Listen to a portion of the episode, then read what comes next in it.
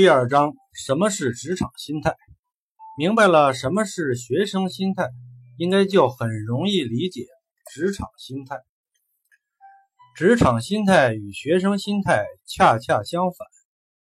现在的学生，包括很多在职场中摸爬滚打了很久的人，甚至包括部分在职场打滚一辈子的不成功者。始终存在一种心理，我早就准备好了，可是社会不给我机会。在此，我们可以问一句：你准备好了什么？你认为你经过了十几年的学习，所有的知识你全部掌握了？为了就业，你在大学阶段还学了很多大学课程没有安排的东西。比如你考了会计师证，考了教师资格证，考了钢琴八级，还有诸如演讲一类的资格证、驾照等等，这所有一切都是你为未来所做的准备。我可以明确的告诉你，你所有一切对于你的未来没有丝毫作用。你如果不从事会计工作，或者不当私人老板。你很少会用到会计师知识，更不需要用到这方面的资格。就算你将来真的自己当了老板，或者成为了大型国企老板，那时你会有针对性的学习会计学方面的知识，也许半年、一年的业余学习就够了，不需要你在大学时下那么大苦功去考证。何况。真的到了那一天，你就会明白，当初你考的那个会计师证，对你从事这方面的工作所能起到的作用并不大，基本可以忽略不计。另一方面，你去参加职场面试的时候，这些资格证确实对你有所帮助。用人单位考虑的，并不是你是不是有这些证件，更不会稀里糊涂地认为。你有这方面的专才，而是综合评估你的学习能力和学习态度，为你加分。说到底，人家看重的并不是你有什么样的知识，而是有什么样的心态，什么样的学习能力。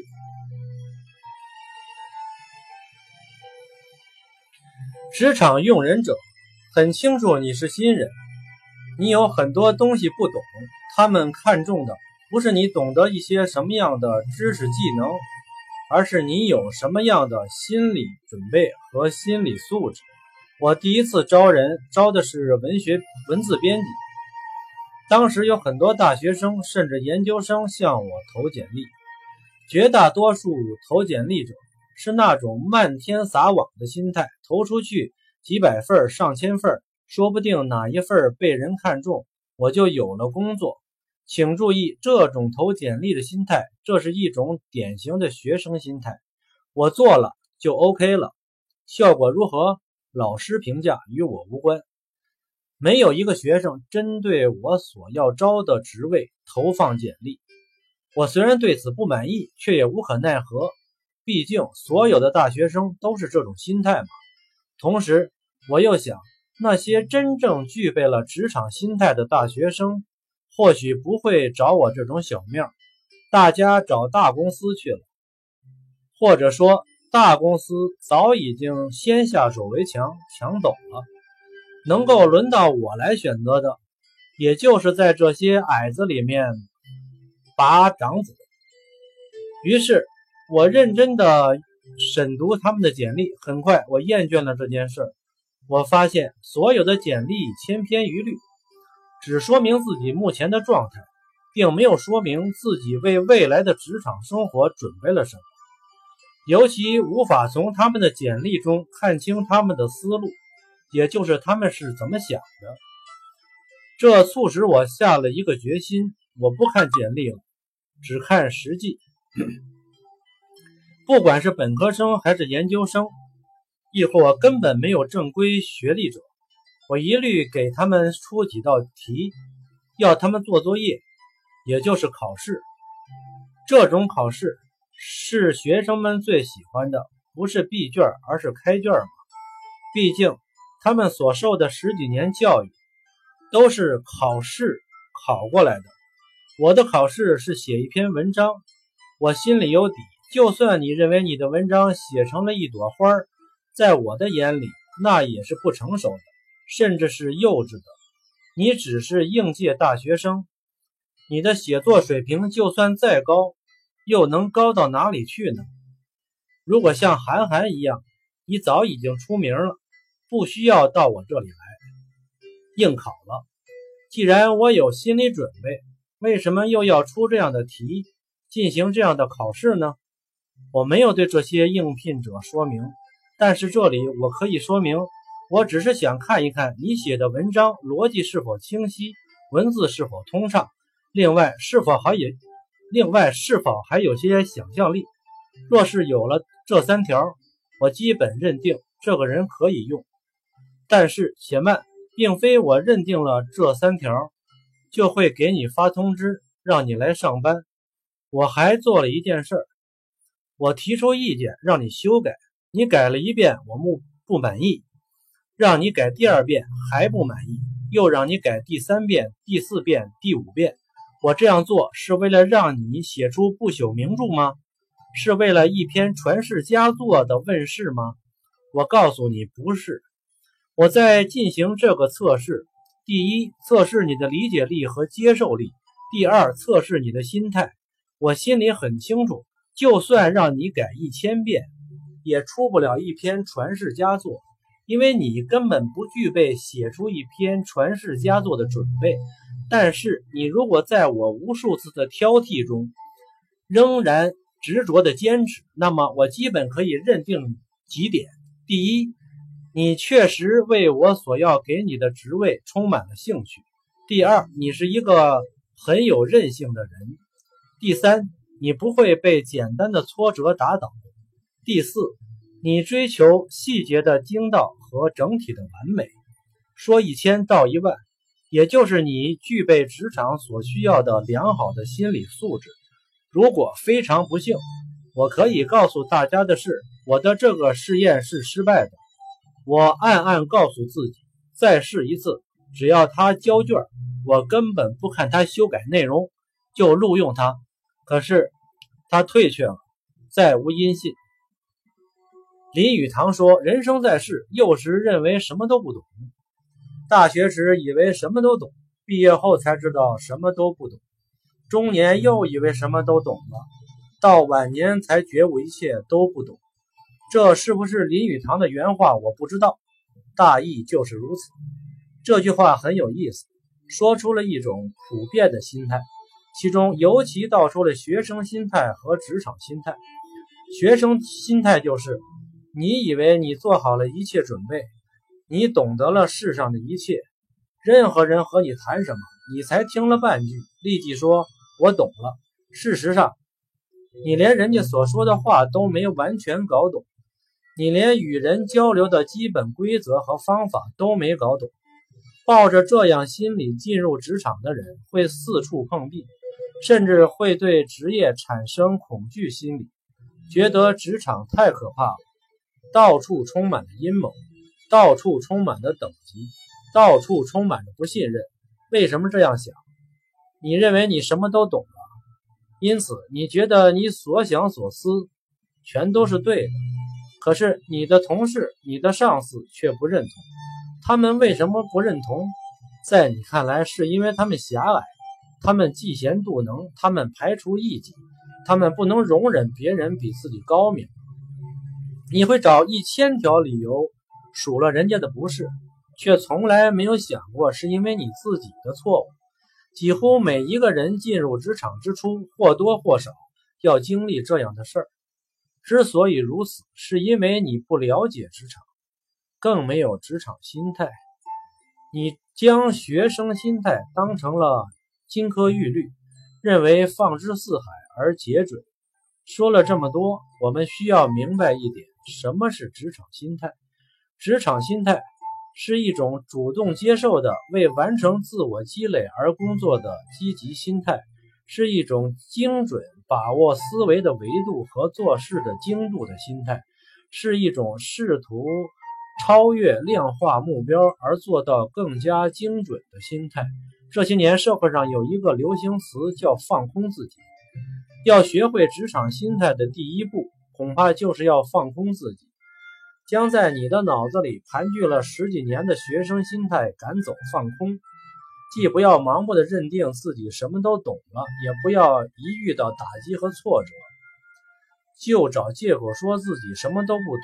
将这两种心态都扔掉，把你拿着的那些证书扔掉。把你认为对的那些理论观念放弃，一切从头开始，从零开始。遇到任何一件事儿，你首先不是从自己已有的知识规则中去量对错，不是像小学生做作业那样，利用已有的知识作为演算标准来判定对方的是非。换句话说，学生做作业必须考虑对错，因为对错。与你的得分和你的竞争对手的得分直接相关，但在职场，你接受工作任务并不需要严格考虑意义上的对错，但你必须考虑你能有什么办法将工作任务做得最好。更多的情况下，职场没有对错，只有度的区别。人家能做到一分，你是否能做到五分、八分，甚至十分？学校的老师给你布置作业，将某段课文抄写一遍，你一字不漏的抄写了，这就表明你完成任务。在工作中同样如此，上司布置你抄写课文，你抄了是完成任务，你的字儿抄得很漂亮，是较好的完成了任务。你除了字写得好，还有一定的装饰设计，比如考虑字体的变化、色彩的变化，更进一步。有人可能还会考虑书写材质的效果。有人说：“你还能把一件事做出一朵花吗？”我告诉你，在职场，确实有人能把事儿做出一朵花，而那惯于做成一朵花的人成功了。你必须牢固地认清一点：你的职场所做的一切，都是在为自己，而不是为别人。你为自己获得了报酬。你为自己获得了经验，你为明天获得更加丰厚的回报在做准备。小说《白鹿原》里讲过这么一个故事：一个人跟着师傅学木工多年，木工活已经做得非常好，自然就有很多人出高价来挖他。他和别人谈好了跳槽，然后告诉师傅说自己要走。师傅自然没法留他，只是对他说：“你走之前，最后替我做一件事儿，帮我建一栋房子。”这个人的心已经飞走了，不再像从前那么认真。原因很简单，以前他是为了学业而工作，是为自己在干；现在他已经决定要走了，是在为别人工作。动力没有了，手工活自然做得差。等房子建起来后，师傅说：“你在我这里干了这么多年，应该得到一栋一幢房子，这是我送给你的临别礼物。”这个故事里蕴含一种意义：你无论干什么，其实都是在替你自己干。还有另一种寓意：干得好，干不好，并不完全取决于你的技艺，更取决于你的心态。就算你的技艺再好，心态不好，成功一样离你很远。可以肯定的说，心态正确了，不一定会成功；心态不正确，肯定不会成功。第三章：学生心态和职场心态的对比。人生是否成功，取决于心态的正确与否。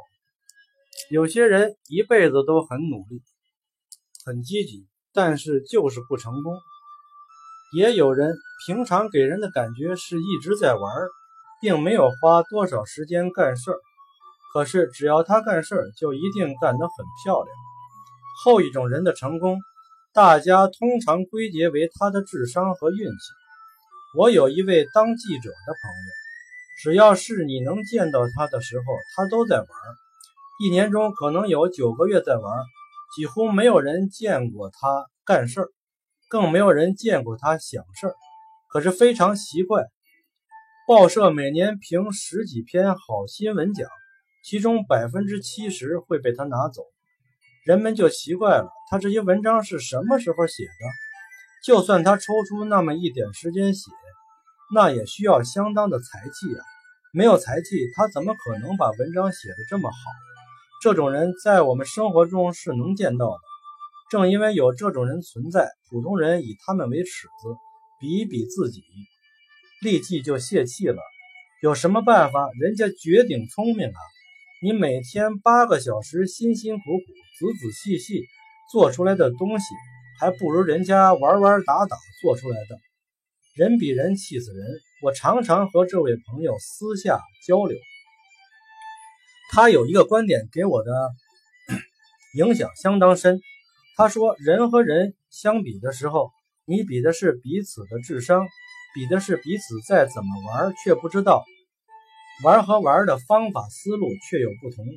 我承认这个世上有天才，他不承认。他说：“所谓天才，只是你比别人想的多一点。”我说：“别人看到你整天都在玩，从来不干事儿，你怎么会比别人想的多一点？你什么时候想呢？”他说：“这就是人生的一个极大误区，一定要和别人比干，千万不能和别人比玩。你以为你周边的人全部都在玩吗？可实际上你是学别人，你确实是在玩。”别人的玩很可能是干，是搞交际，是在玩的时候和别人交流，从别人的谈话中找到思想的火花，甚至是在玩的过程中想事儿。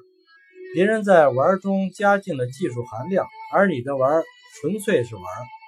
他举了一个例子，他去抗洪抢险采访，晚上一帮领导需要值班。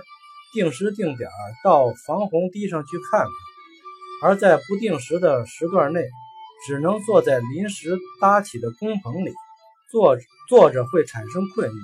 最好的办法是打麻将，毕竟大家都有工作，能够上场的人并不多。最容易被拖上场的是记者，只要有这样的场合，肯定少不了他。别的记者叫苦不迭，领导叫了。